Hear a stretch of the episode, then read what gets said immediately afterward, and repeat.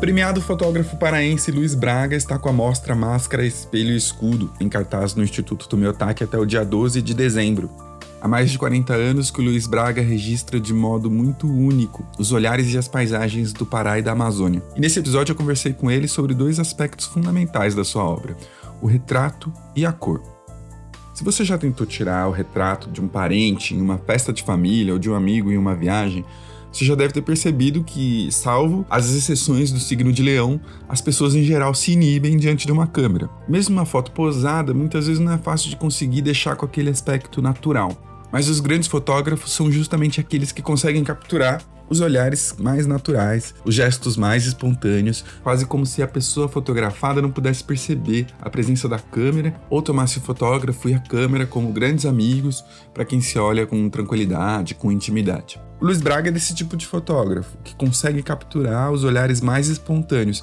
E nesse episódio nós conversamos justamente sobre isso, sobre o modo como ele busca alcançar esses olhares das pessoas que ele fotografa. As fotografias do Luiz também se destacam muito pela presença de cores fortes, dos mais diversos espectros e tonalidades. Mas quando olhamos mais profundamente para as fotografias do Luiz, percebemos que as cores que estão ali também fazem parte da vida e do cotidiano das pessoas e dos lugares que ele retrata. Nós conversamos então sobre a presença das cores na sua obra e como isso não é um detalhe no seu trabalho, mas como isso faz parte tanto da sua perspectiva quanto da cultura e da tradição dos povos ribeirinhos do norte, aquilo que ele chama de sabedoria cromática desses que são descendentes dos indígenas da região. Eu sou Pedro Costa e está começando mais um Amplitudes, um podcast do Instituto Tomiotaki. Tudo bom, Luiz? Como é que você está? Tudo bem, tudo bom. É sempre muito bom falar sobre arte, ainda mais nesse tempo tão escuro que a gente está vivendo acaba que a arte é um refúgio e uma ferramenta de resistência. Né? Com certeza. Obrigado por aceitar nosso convite aí para participar dessa conversa. É um prazer recebê-lo. E aí, Luiz, justamente, né, a gente nesse momento tão difícil consegue olhar para suas fotos e ver um Brasil muito diferente, muito diverso e muito mais carinhoso, né, muito mais receptivo do que esse Brasil que a gente tem encontrado nas ruas nos últimos anos. Faz muito tempo que você está na rua fotografando e como é que você sente nesse percurso essa transformação, né? Houve uma mudança da sensação de estar na rua, da possibilidade de fotografar. Queria saber um pouco de você dessa sensação. É, de fato, é, eu comecei a fotografar nos anos 70, 80. Grande parte da minha produção, que está mais nos museus, das coleções, é, circula pelos anos 80, 90, onde é, a cidade, né, ou pelo menos a região onde eu trabalho, que é Belém e as periferias ribeirinhas, tinham uma, uma acolhida muito maior para o fotógrafo. Era um momento em que não havia essa aspereza e essa desconfiança que, infelizmente, estão minando o, o, tecido social do Brasil. E não sem, não sem razão, obviamente. Né? Eu acho que o mundo mudou muito, o Brasil mudou muito, né? a, a situação é, não é favorável, de fato, existe um, uma polarização muito grande. Tanto que, por exemplo, vou te dar um exemplo só para falar de cores, que é uma coisa que a gente vai falar, tocar. É, eu tenho muito de verde e amarelo na minha obra.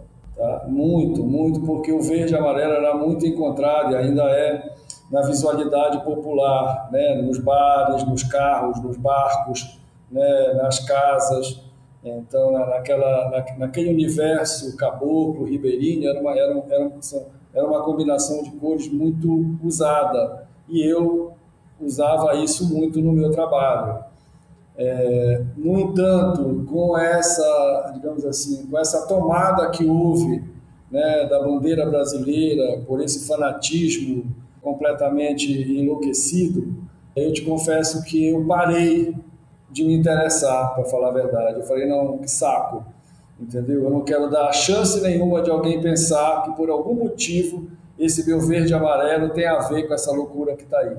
Então eu realmente deu uma cortada. Mas é, esse tecido, como eu disse, nessa exposição, por exemplo, que está no Tomi, essa exposição ela celebra essa cumplicidade, essa doçura, né, essa participação do outro no meu trabalho. Ou seja, se você andar né, pelos painéis, você vai perceber que há uma nítida troca de olhares entre os fotografados e eu, e isso me impacta tanto que numa das vezes que eu estava na exposição, um pouco antes de abrir, eu me emocionei muito quando eu andei, porque eu nunca tinha visto aqueles olhares todos daquela maneira. Eu acho que a, a maneira como o Paulo e a, a Priscila é, recortaram o meu trabalho, eles realmente enfatizaram e valorizaram esse aspecto da minha obra que eu acho que é muito importante, ou quase tão importante quanto a cor. É claro que a cor é aquela primeira coisa que impacta, as luzes, a temperatura, mas é, se você é, ultrapassar essa camada do é lindo, é bonito, é que cores lindas e chegar nas pessoas, você vai ver que existe né, um, um forte comprometimento né, do humano, ou seja, assim, ali existe humanidade, humanismo, uma celebração do afeto das pessoas simples. Né? Então, eu acho que essa exposição, antes de tudo, é uma celebração do afeto daquele Brasil com nome e sobrenome. Legal. Vamos então continuar um pouco nessa toada, um pouco nessa discussão. Porque realmente, Luiz, quando a gente olha para essa exposição, máscara, espelho, escudo, a gente vê que uma das marcas mais fortes do seu trabalho é o olhar, né? Então, essa exposição é uma exposição que realmente o Paulo e a Priscila dedicaram muito bem ao olhar que está presente na sua foto. A gente vê vários retratos, pessoas com olhares que são emocionantes. E aí, uma coisa que é interessante, Luiz, você fotografa muito da periferia de Belém, de Pará, mas também outras regiões ali amazônicas, mas você não é um ribeirinho, você não vem dessa periferia, pelo contrário, mas você na sua fotografia revela uma sensibilidade muito grande, né? Uma capacidade de fotografar essas pessoas com muita dignidade, com muito respeito. A gente não vê na sua fotografia uma reprodução de clichês, né? Sim, sim, eu odeio clichê, estereótipo, odeio. Exatamente. Então, o que, que você diria que é necessário observar quando você representa o outro? Quando você representa aquele que não é o seu igual, digamos assim, quando você representa aquele que é diferente de você? É, eu queria fazer um preâmbulo sobre isso, que é, é fato tudo isso que você falou e eu tenho é, enfatizado isso nas conversas que eu tenho tido, de que embora eu não tenha nascido na periferia, eu nasci em Belém, que já é uma periferia com certeza, mas eu não nasci na periferia de Belém, eu nunca morei na periferia. É, no entanto, é, eu tenho um pertencimento muito grande em relação a todo esse universo e investigando esse pertencimento, eu percebi que que a razão, ou talvez uma das razões pelo me sentir tão tão dentro e tão parte desse universo e talvez explique aí por que, que eu sou tão bem recebido e, e tenho uma afluência muito grande, uma recepção muito grande nesse universo, é a minha ancestralidade paterna, porque a minha avó paterna era descendente direta de índios Tefé no Alto Solimões. Então, é, se você conhecesse meu pai, você ia ver que ele tinha traços bem acentuados indígenas, embora eu, obviamente, sou branco e tenho mais a, a, a descendência da, da, parte europeia, que é da minha mãe. Então, isso é, talvez explique um pouco do, do meu amor e do porquê que eu voltei o meu olhar e praticamente constituí toda a minha obra sobre esse universo, sobre esse mundo. É, e, e, eu, com, com o meu caminhar, eu aprendi que antes de tudo é fundamental para você trafegar ali que você respeite o saber do outro e que você esteja aberto para receber e incorporar esse saber no teu caminho. Que você não chegue lá com prepotência ou com pedantismo ou eurocentrado, né, do tipo eu sou o, o que sabe, eles são os medianos ignorantes, né, naquele moto perpétuo da colonização. Eu não tenho isso, não, muito pelo contrário, eu, eu aprendo muito mais que eu ensino, entendeu? Eu tenho aprendido muito mais do que eu tenha, porventura, ensinado. E tampouco me vejo, sabe, Pedro, ah, me dando voz para essas pessoas. Não é, não é meu papel. Né? O meu papel é promover realmente uma troca. né, um, um, um, as minhas fotos, na grande maioria delas, elas são uma ode à amizade, sabe, à fraternidade, né, a celebrar o humano. Eu sei que nós temos muitos problemas na Amazônia, eu não sou cego, não sou leso, entendeu? Eu sei que temos tráfico de crianças, tráfico de drogas, temos exploração sexual, temos devastação, garimpo, né, ganância de grandes companhias mineradoras, temos tudo isso. Mas, além disso, temos né, pessoas fraternais, saberes ancestrais, que eu prefiro me, me focar nesses, entendeu? Eu, eu não sou fotojornalista, é, eu acho que através do meu trabalho eu celebro talvez o, o, o outro lado da Amazônia, que existe, porque também tem aquele lado do estereótipo que você falou. Às vezes as pessoas é, pensam assim na Amazônia, ah, jacaré, índio, garimpo, queimada, né? E, e, não enxergam que existe o homem simples, a mulher simples, as pessoas simples do, do, do dia a dia, nas beiras de rio, nas, nas periferias da cidade, nas pequenas vilas. Então eu prefiro me encantar por essas. Uhum. E justamente no catálogo dessa exposição, Máscara, Espelho e Escudo, tá presente ali uma série de relatos da construção das suas fotos. Tá bem legal isso, eu recomendo muito para todo mundo conhecer um pouco mais do seu trabalho. E aí você fala muito das relações de amizade até, né, que você constrói. Isso é muito comum no processo de fotografar? Você busca isso quando você fotografa ou é uma parte que acontece espontaneamente? É, na verdade, veja bem, comecei a trabalhar muito jovem e comecei a andar por lugares é, encantadores também muito jovem. Então, meu pai me orientou muito, com certeza. Meu pai era psiquiatra de uma linha humanista, é, estudou e trabalhou com a Anísio da Silveira. Então, com ele eu aprendi muito dessa dessa habilidade de olhar o outro, entendeu? De enxergar o diferente, né? De conviver com o diferente, respeitar. Então, na verdade, é, eu não parava tanto para conversar com as pessoas. Mas a partir de um certo momento, final dos anos 80, 90, eu fui estabelecendo relações, até porque, Pedro, eu te, isso eu tenho, é o hábito de voltar muitas vezes aos lugares. E como as pessoas aqui não são, né, já, em alguns lugares elas já são ásperas, mas em outros elas, na primeira viagem elas ficam olhando de, assim meio desconfiadas, na segunda já, na terceira você está sentado tomando café e, e, falando da tua vida, entendeu? Então, com isso eu, eu fui aprendendo e também eu fiz uma viagem é, seminal para minha carreira, que foi com a Dorit Harazin, que é jornalista é, e, e, que é uma pessoa que, que eu considero assim uma pessoa que me ajudou muito, né, é, porque é uma pessoa mais madura e jornalista, experiente, que cobriu a guerra do Vietnã com 19 anos, né, foi correspondente e, e trabalhou na Veja, foi trabalhou em Nova York, cobriu diversas Olimpíadas, é uma pessoa... E hoje ela, tem, ela escreve na Zoom, ela tem o Twitter dela e ela escreve na Zoom também, na revista de, de, de fotografia do Instituto Moreira Sati. Dorit, numa viagem que fizemos juntos pela Amazônia para fazer uma matéria para Veja sobre mulheres da Amazônia. E o eixo dessa matéria eram as mulheres que vendiam Avon na Amazônia. Uma vendia Avon de bicicleta na Transamazônica, a outra vendia de barco em Barcarena, a outra vendia nas fazendas do Marajó. E fomos nós, a outra vendia no garimpo em Itaituba, que foi uma outra história. Só daí vieram muitas histórias. Nessa viagem para a Transamazônica, eu e Dorit estávamos numa Kombi, no meio do nada, Transamazônica, estrada de terra, e aí nós paramos para conversar com uma dessas vendedoras, e eu me lembro que a luz estava indo embora, nós estamos falando de 1996, ou seja, 25 anos atrás.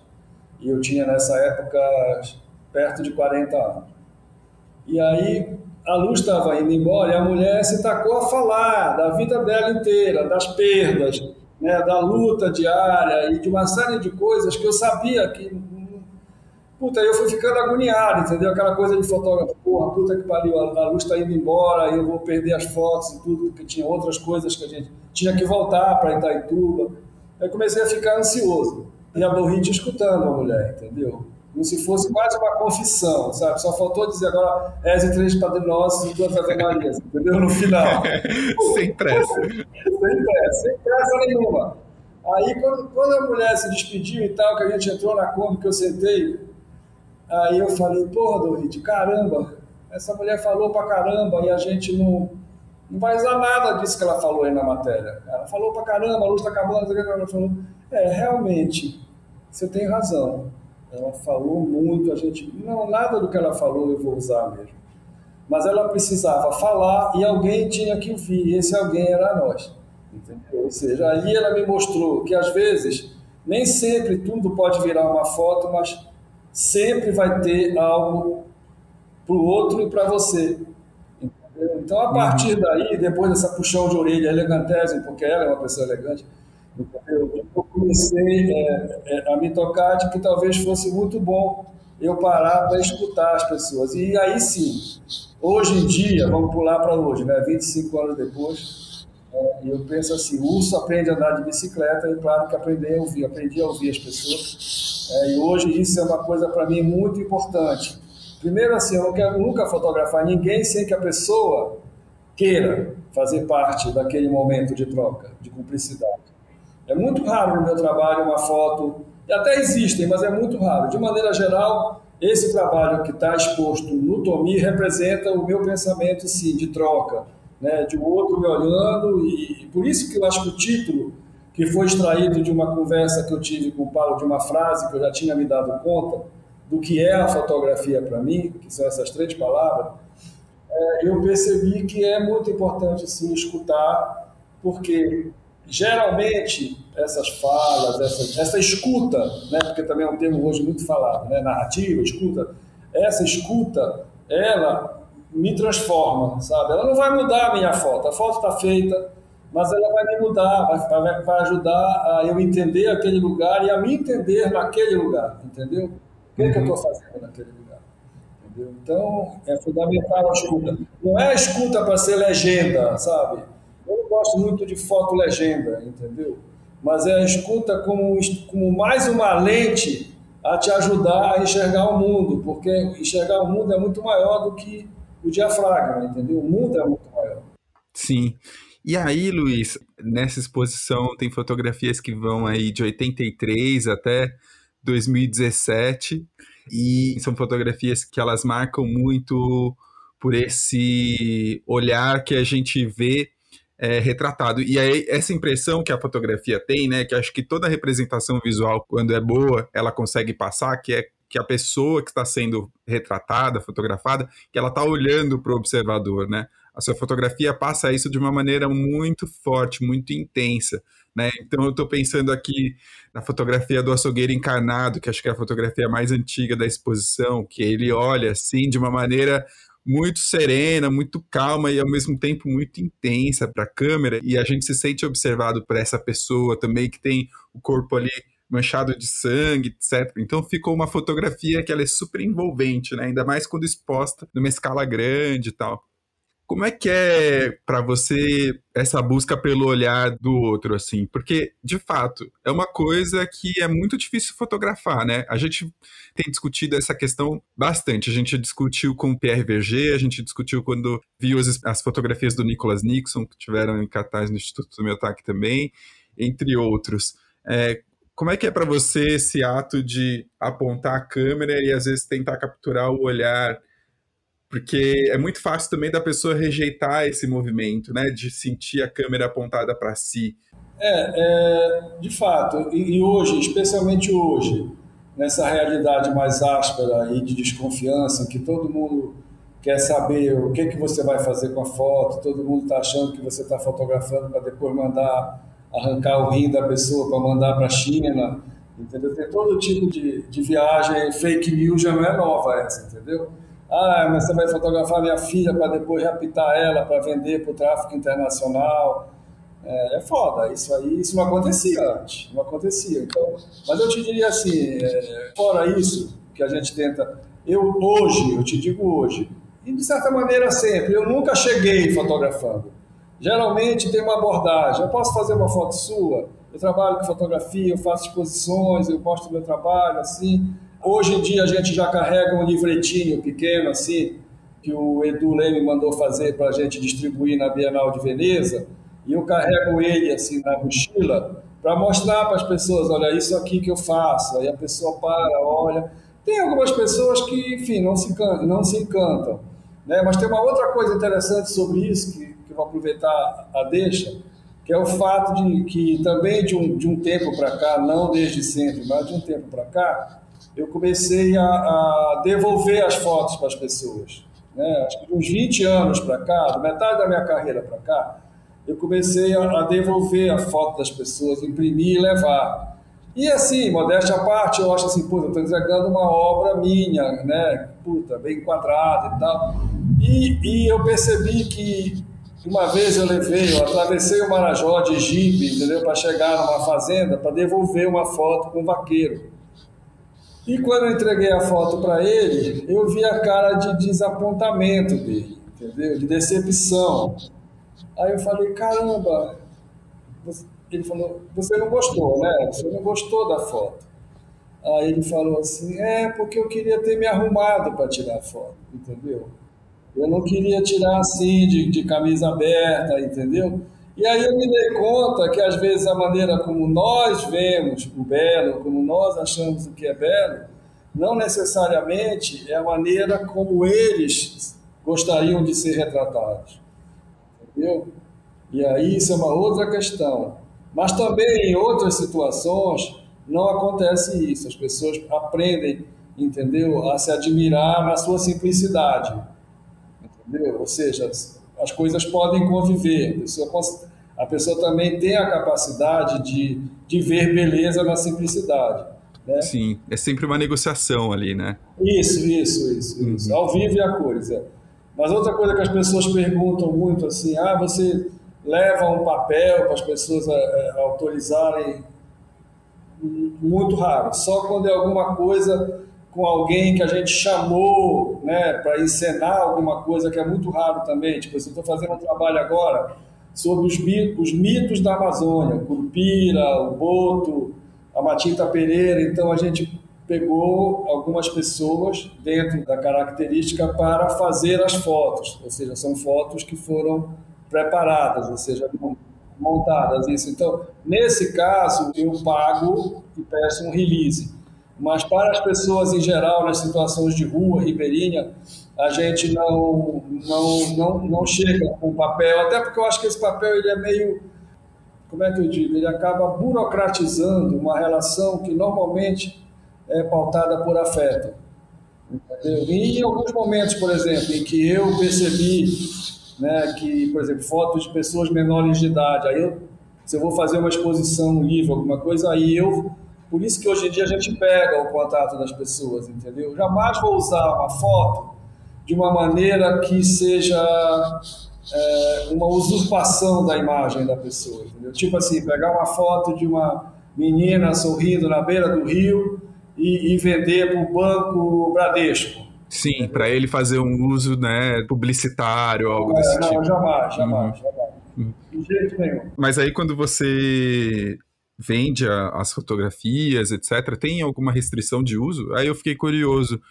Tem uma questão aí importante para te colocar antes disso, uma pequena introdução, que é o seguinte: a fotografia, até hoje, ela é, de certa forma, penalizada, eu diria, por se realizar a partir de algo real. Para falar o retrato, a pintura, a gravura, a escultura, eu posso pintar. Você está aqui de óculos, de barba, com a mão, que eu posso fazer uma foto, um print dessa tela, entendeu? Mas se eu fizer um croquis, se eu fizer uma pintura, eu não vou precisar da sua autorização.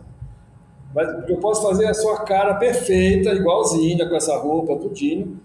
E se eu fizer uma exposição, eu não vou precisar te pagar nada. Se for fotografia, as pessoas acham que por ser uma pessoa sobre a qual foi feita a fotografia, cabe, então, por exemplo, o direito português, ele dá prioridade, ou seja, ele valoriza mais a liberdade de expressão do artista do que, a, do que o direito de imagem.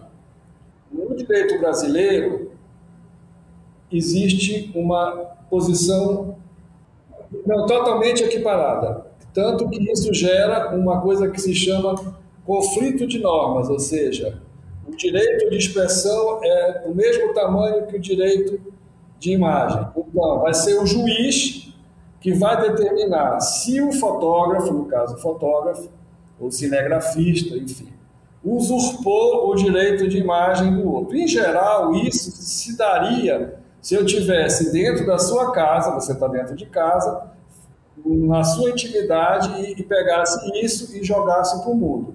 Mas se você está ali, entendeu, no Ibirapuera, entendeu, no viaduto do chá, no meio da galera, e eu faço uma foto sua de skate, ou, enfim, caminhando, em tese, o meu direito de expressão, veja bem, se eu não identificar né, o meu direito de expressão como fotógrafo, veja bem, você não consegue fazer fotografia se você não tiver a realidade para trazer, nem que seja um fósforo de luxo, entendeu? Então, é, dessa maneira, por exemplo, vamos lá, agora, semana que vem vai acontecer aqui em Belém o Círio de Nazaré, uma procissão que em, tempos normais, que não os da pandemia, reunia de um milhão a dois milhões de pessoas nas ruas. Eu faço fotos desde 75 do Círio. Tenho fotos de gente, das pessoas carregando as promessas, os votos, as pessoas nas ruas. Então, já pensou se eu tivesse que pegar um bloco de release de modelo, de autorização de imagem, quando eu fizesse uma foto que tem 25 pessoas. Primeiro eu ia ter que pedir para essas pessoas pararem de acompanhar a procissão para preencherem nome, endereço, CPF, RG e assinar uma autorização. Então, sabe, não, não, eu nunca tive problema, sabe? Eu sempre tive muito consenso em relação a isso, sabe? Eu tive muito respeito, inclusive, em relação. Por exemplo, outro caso, o Barqueiro Azul. Puta, Barqueiro Azul foi usado no meu livro e tem uma história super bonita de, de afeto com a família, porque ele, quando eu publiquei a fotografia no meu livro, ele já havia morrido há mais de 10 anos, e a família ficou super emocionada de ver, porque ele era um cara muito respeitado, sabe, muito amado pela família.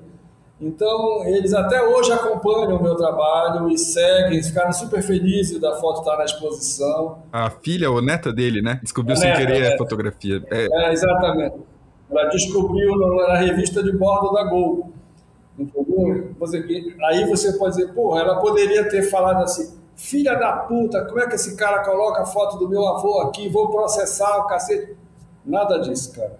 Nada disso. Entendeu? Muito pelo contrário. É que são fotografias também muito enaltecedoras dessas pessoas. Sim, né? veja bem, é, é, veja bem, você também tem uma outra questão aí. Talvez eu nunca tenha tido problema, porque o meu ponto, né, a minha forma de abordar fotograficamente essas pessoas sempre será enaltecendo o valor delas, sempre dignificando, sempre explodindo de beleza. Jamais você vai me ver fotografar, como eu te disse, existe o um mundo cão na Amazônia, mas você não vai ver ele nas minhas imagens. Não que eu não pudesse fazer, mas eu talvez não conseguisse lidar com isso emocionalmente. Entendeu? Por exemplo, tem uma, tem uma, tem uma área aqui em Belém de prostituição que, aqui entre nós, se eu, se eu metesse a minha câmera ali, eu talvez ganhasse um prêmio.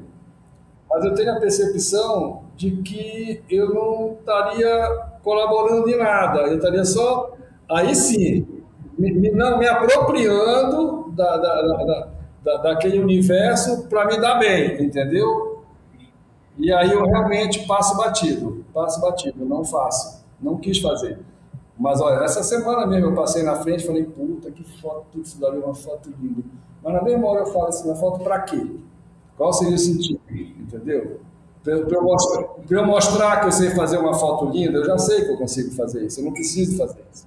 Entendeu? É, é Aquelas pessoas não vão se sentir né, bem vendo as suas próprias imagens ali, né? E acho que isso tem muito. É, é. Ou não, Mas... talvez até, talvez até nem for, talvez até nem ligassem para isso, mas, mas é uma questão minha mesmo, entendeu? É assim como, por exemplo, tem um trabalho assim muito conhecido do meu pai era diretor do hospital psiquiátrico que tinha o nome de Juliano Moreira aqui em Belém. Juliano Moreira, aliás, foi um, um, um psiquiatra negro maravilhoso na Bahia.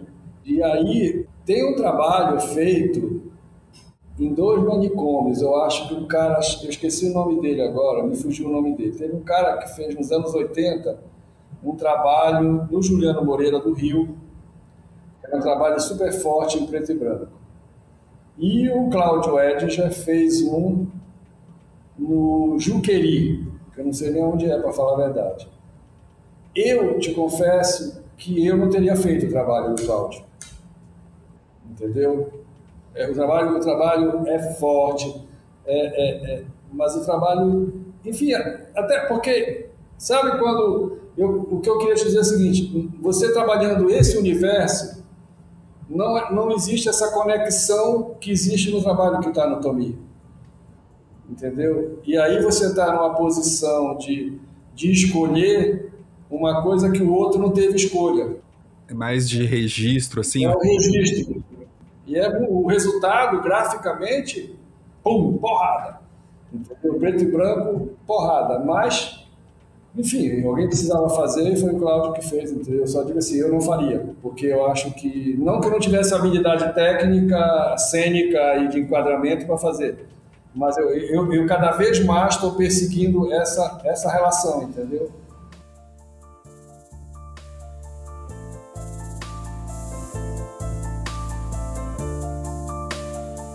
Aí, vou pegar um pouco o gancho da fotografia do Barqueiro Azul que você citou, para a gente discutir um pouco essa questão da cor.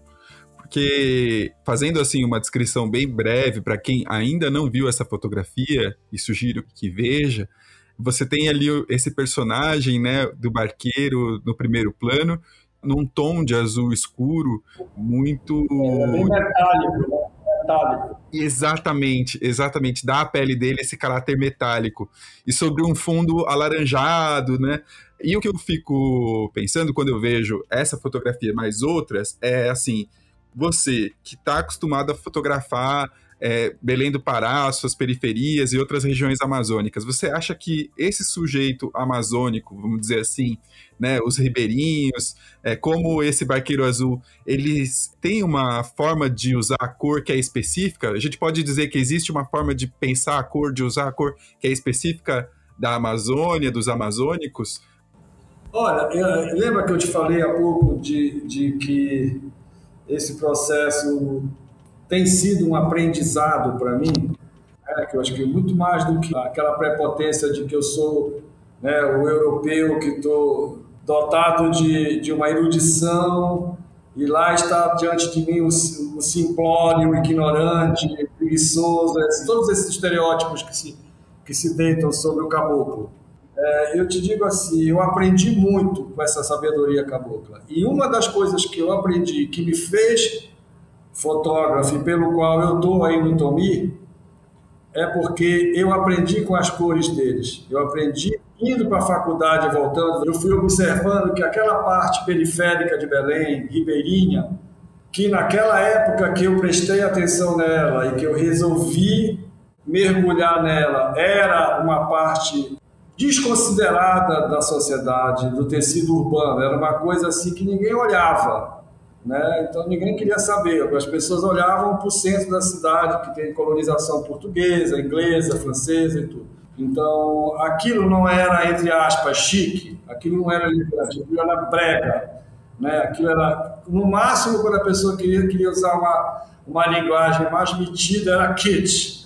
Entendeu? Ah, que esse pessoal tem um jeito kit de se pintar. E era esse jeito que me encantou, e foi através dessas cores, das combinações, do uso das cores, que eu acabei me encontrando como artista, porque eu já tinha feito duas exposições onde eu não via um traço característico, sabe, uma marca, e eu, como escorpiano, me cobrava muito isso. Eu dizia, não, eu quero fazer um trabalho que as pessoas possam olhar, e hoje eu posso dizer, já escutei em muitas situações as pessoas, ah, isso é o azul do Braga, as cores do Braga. Muitos diretores de fotografia de cinema usam meus livros para dizer para os diretores de arte como é que eles querem a pintura da, das cenas e tudo. Então, isso para mim significa que eu fiz uma escolha certa, entendeu? Claro que hoje já tem muita gente bebendo nessa fonte, muita gente. Eu vi um clipe da Gabi Amarantos esses dias ela tem uma estética uh! bem parecida no clipe com, com a estética das suas fotografias, assim. Completamente, completamente. Tem diversos trabalhos. Só que tem uns que, que são generosos e gratos e, e reconhecem isso publicamente, e tem outros que pousam de inventores da roda, mas aí a gente não pode fazer nada, né, cara? Pelo menos assim, eu acho que eu contribuí para a roda rodar, entendeu? Isso para mim já é muito bom. Para a roda ser vista, né? porque quando eu virei o meu olhar, a minha câmera para esse universo, ele não era tema de programa de domingo da Regina Casé, entendeu? A periferia não era um, um, um, um valor cultural a ser percebido e ser incorporado no tecido da sociedade como um todo, como um todo. Hoje é, hoje é, o carioca fala, pô, vou pro baile de casa do Leblon, vou lá pro baile de Charme, lá em Madureira, sei lá onde, entendeu? O pessoal que vai nas quebradas de, de São Paulo para curtir a, a, coisa da periferia, né, esse universo. Então, é, eu faço isso desde criancinha, isso para mim não é novidade, entendeu?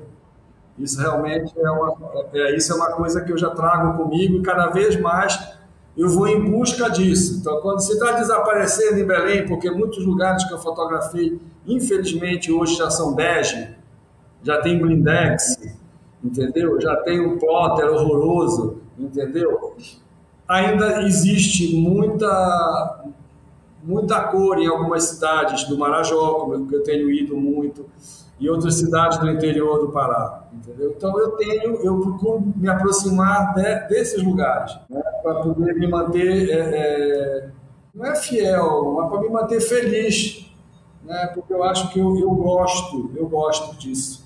E é super interessante a gente ver na sua fotografia as pessoas usando realmente cores que a gente não está acostumado a ver nas grandes cidades, né? Mas então eu estou pensando no rosa bem específico, bem intenso, verde, que muitas vezes a gente vê na sua fotografia, o próprio azul, tem uma fotografia sua que se chama o Bar Azul, né? Que é uma fotografia maravilhosa também.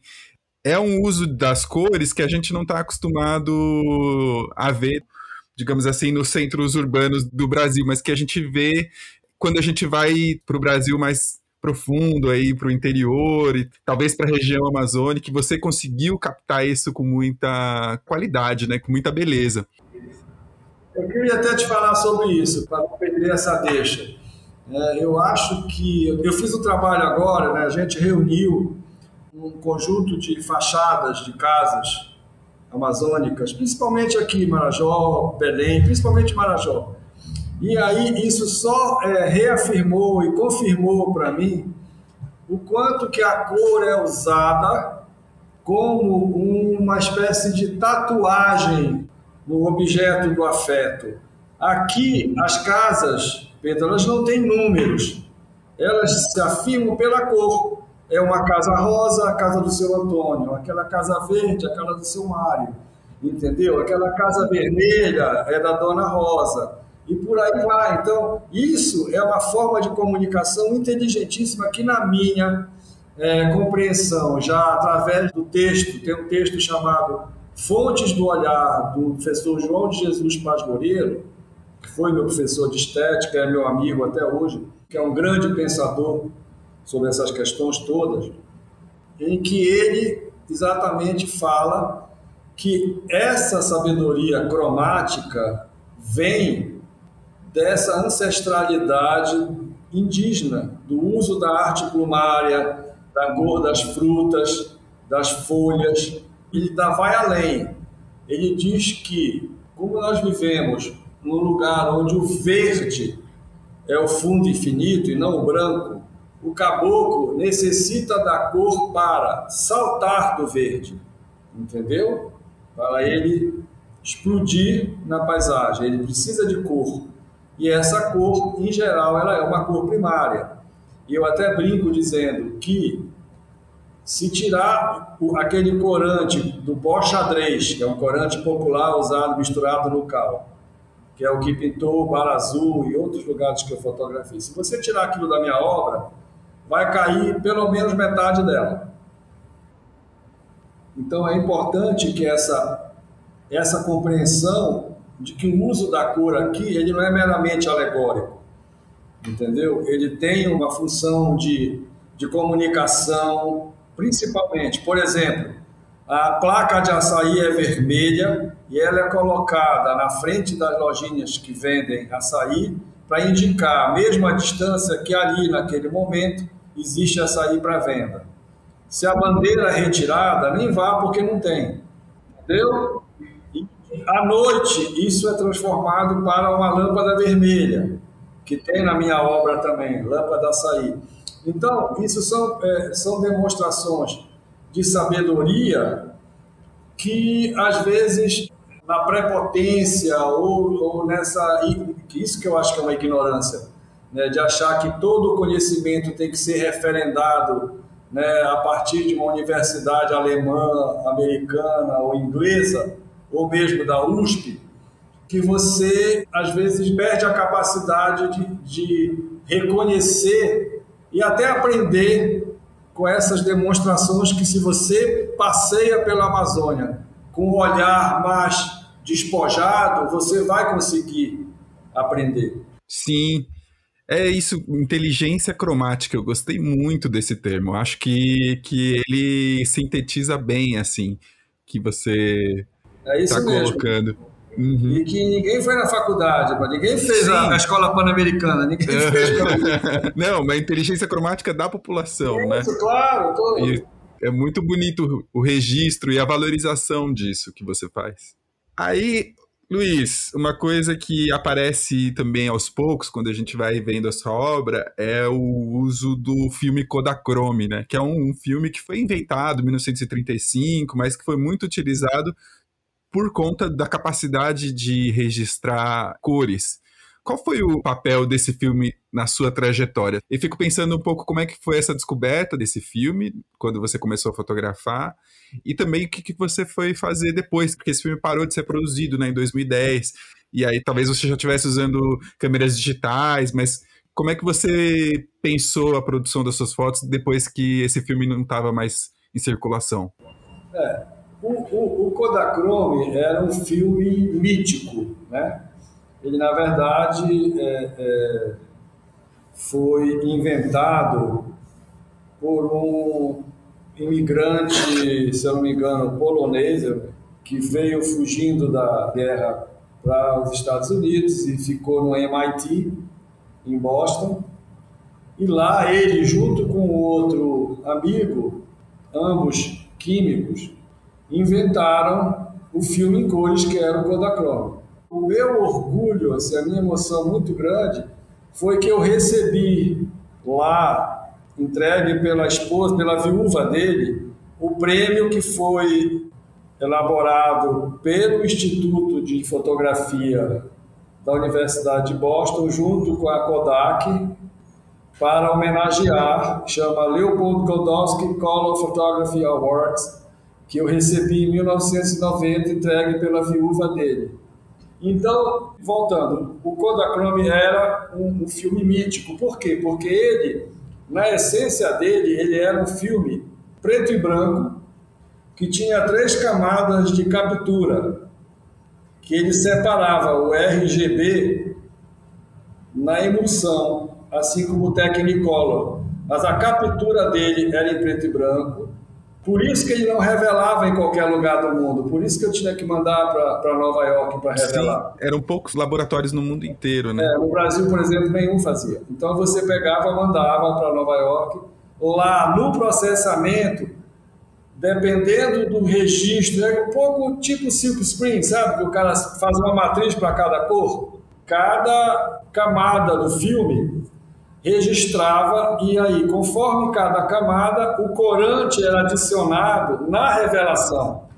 É como se cada camada tivesse uma senha para receber aquela cor. Com isso, ele acabava tendo uma durabilidade de cor maior do que os filmes coloridos tradicionais, tipo Ektachrome ou qualquer outro, de Agraphachrome ou Fujichrome cores. Eu fiz muitas coisas com Kodachrome. No entanto, eu também trabalhei muito e fiz muitas coisas com Fujichrome. Por quê? Veja bem, o Kodachrome eu usei naquela primeira etapa do meu trabalho, quando eu fiz aquela visualidade que eram onde não aparecia o ser humano, era mais ou menos as placas, as casas, os barcos, no início do trabalho de cor mesmo, era Kodachrome. Quando eu comecei a trabalhar com aquelas misturas de luzes, que é o mar azul, que é a babá patchouli, que tem aquelas coisas de mistura de temperaturas de cor, esse segundo passo da cor no meu trabalho, eu já comecei a trabalhar com o Fujichrome. Por quê? Porque o Kodachrome não permitia aquele desvio de cor sobre o qual eu construí o meu alfabeto de temperaturas de cor. O Fuji era muito mais amigável para isso. Entendeu? Então aí essa parte, e aí o mais louco é o seguinte, essa parte que foi a parte que foi premiada em Boston, foi feita com o filme do japonês, da Fuji. Não é só isso. E eu disse isso pro cara no dia da premiação. Ele perguntou: Ah, qual é o filme que você usa? Aí eu falei Fujichrome. Ele falou: Como assim? Aí ele chamou o assistente dele e falou assim: Fulano, mande levar amanhã dois tijolos. Ele falou: Two bricks de Kodachrome no hotel desse rapaz aqui para ver se ele muda de ideia. Aí ele mandou, entendeu? 20, 20.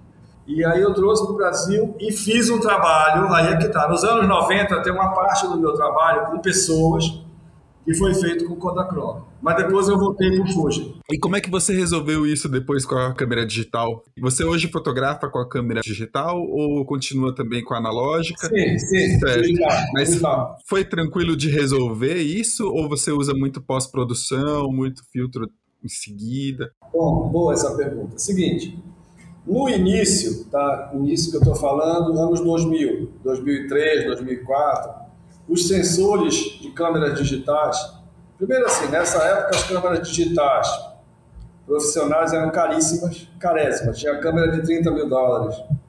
Né? E assim, era uma câmera de 30 mil dólares que tinha 2 megapixels, porque era novidade. E quando eles começaram a melhorar os sensores, a primeira câmera digital valendo que eu comprei foi uma Sony com uma lente da Zeiss, muito luminosa e tal. Só que o sensor dela, isso foi em 2004, faz, portanto, 17 anos. O sensor dela, ele tinha um, um, um resultado que transformava a realidade quase no hiperrealismo, tudo muito sharp tudo muito contrastado, tudo muito hiperreal. Não tinha textura, entendeu? Isso me incomodava muito. Então eu falei, puta merda, joguei dinheiro fora. Só que com essa câmera eu realizei todo aquele trabalho do Night Vision, que é aquelas fotos esverdeadas. Entendeu? Porque eu resolvi que eu descobri esse recurso nela e comecei a trabalhar com ela. Eu não usei ela para fazer cor, entendeu? Eu comecei a fazer cor em digital, uh, eu te diria assim, 2007, entendeu? E aí de lá para cá, 2010, deu um salto de qualidade muito grande nos sensores e vem dando. Quer dizer, hoje, é, hoje não, eu te diria assim, de uns 10 anos para cá, as câmeras, entendeu? Aí eu vou chegar numa questão. Você perguntou como você lida com isso. Com o conhecimento que, modéstia à parte, eu adquiri ao longo do tempo, eu consigo fazer as fotos em digital com o mesmo resultado que teria que se fosse feito em filme. E aí, claro, existe o recurso da pós-produção para atingir o que eu, na minha mente, tenho gravado aqui. Eu sei que essa luz tem que ser mais verde. Entendeu? Então, as, as correções são feitas assim é uma saturação ali, enfim, é um contraste. É... Mesmo quando você pega um filme feito em Kodachrome, nesse pacote que o cara da Kodak me deu, e que estava subexposto, ou seja, seria impossível imprimi-lo naquela época. Aí eu escaneei e ele entrou na exposição da Bienal de Veneza, por exemplo, porque escaneou, tratou, trouxe a cor, trouxe a luz imprimiu e estava na parede. Se fosse fazer do filme naquela época, não tinha recurso para isso. Entendeu? É, então, nesse ponto, eu não tenho problema. Ah, ou seja, resumindo a ópera, a transição para mim foi natural. Porque eu sempre enxerguei essas coisas, Pedro, como ferramentas que têm que ser bem usadas. Uhum. Tem só uma coisa, sabe, Pedro, que eu queria finalizar, se você me permite. Veja bem, a Amazônia, para mim, foi o lugar onde nasceu meu pai, minha avó, onde eu nasci, onde nasceram os meus filhos. É o meu lugar. Mas é, hoje, na época que eu comecei a fotografar, não tanto, mas hoje é muito gritante e urgente que as pessoas do Brasil se deem conta da Amazônia.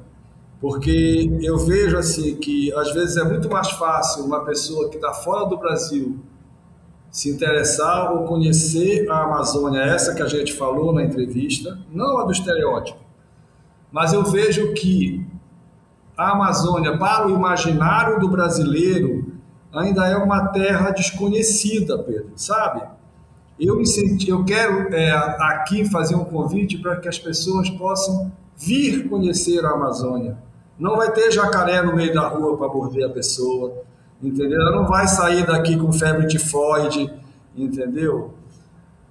Porque só assim, só o Brasil se dando conta do que é a Amazônia, da sua diversidade, do seu valor, da sua vastidão, do que ela representa para o mundo e para o Brasil, a gente vai poder fazer alguma coisa para evitar essa tragédia, sabe? Porque eu vejo assim, dia desse eu estava conversando sobre isso, numa conversa com o João Moreira Salles, que foi gravada e foi ao ar pela Human Rights Watch, que é aquela instituição, e nessa conversa eu fiz uma provocação que é o seguinte: se você fala por exemplo, de samba, a pessoa já pega aí, associa com o Brasil. Tá, tá, tá, Carnaval, né? Amazônia, ok, entendeu? Se as pessoas pudessem fazer assim um, uma prova de múltipla escolha, escolha aqui um item para eliminar do brasileiro, do Brasil. Aí tinha Amazônia, Carnaval, futebol com certeza iam marcar a Amazônia. Porque a Amazônia, entendeu? Tanto faz que tanto fez. É aquele negócio longe, bando índio, entendeu? Lá na casa do cacete, nunca quero saber dessa porra, entendeu? Agora, quando a chuva começa a faltar nas represas de São Paulo, as pessoas precisam saber que é porque as chuvas aéreas, né, as correntes aéreas que viriam de lá não vêm. E elas não vêm porque as pessoas estão queimando e as pessoas estão devastando. E, em geral, essas pessoas que estão devastando não são de lá. Que nem o louco que foi falar mal do, do prêmio Nobel, que estava defendendo, falando em, em, contra uma, uma rodovia dessas, mais uma dessas rodovias malucas que estão querendo fazer de Manaus, não, não sei para onde. E aí foi, claro, um desses verde e amarelo falando, sabe de onde o cara é? Curitiba, entendeu? Nada contra, tenho grandes amigos em Curitiba, mas são a, as pessoas em geral veem a Amazônia como um lugar a ser espoliado. É o quintalzinho. Sim. E essa é a tradição que o Brasil tem relegado aí à Amazônia, né? Essa de exploração. É, mas é, eu acho que a gente precisa se dar conta para poder conhecer a Amazônia não como lugar exótico, né? Exótico é, é, é, a França é exótico, porra. A Amazônia, a Amazônia é, é, é, é parte do, do, do, povo brasileiro. Entendeu? Mas, infelizmente, quanto mais para baixo você vai chegando, mais o desconhecimento existe. Entendeu? Então, é, o meu apelo, na verdade, como cidadão, é que as pessoas realmente se permitam conhecer mais. Eu fico feliz, de, de alguma maneira, que o meu trabalho apresenta a minha terra de uma maneira sabe? Que faz com que as pessoas se interessem. Muita gente, ah, eu quero conhecer, eu quero ir. Então, de certa maneira, eu estou né, plantando aquela sementinha sem ser panfletário, né? Sim, eu vejo você, Luiz, muito nessa linha de fotógrafos, mas também de pensadores que trazem a Amazônia para perto do resto do Brasil, né? Estão pensando ali na Cláudia Andujar, muito, o Davi Copenaua, né? Eu acho que você tá, tá nessa linha desses pensadores e, e artistas que trazem a Amazônia para o resto do Brasil. E acho muito interessante e muito importante esse convite que você faz, sim. Muito obrigado. Bom, depois desse recado do Luiz, caso você queira entrar em contato conosco, enviar um comentário, dúvida ou curiosidade para nós, você pode entrar em contato pelo e-mail participacal, que é participação sem cedilha e sem tio, arroba institutotomiotaque.org.br. Ou você também pode deixar um comentário sobre o Amplitudes no Instagram do Instituto Tomiotaque, que a gente vê lá. O nosso próximo episódio sai na primeira segunda-feira do mês que vem. Então, um abraço e até lá!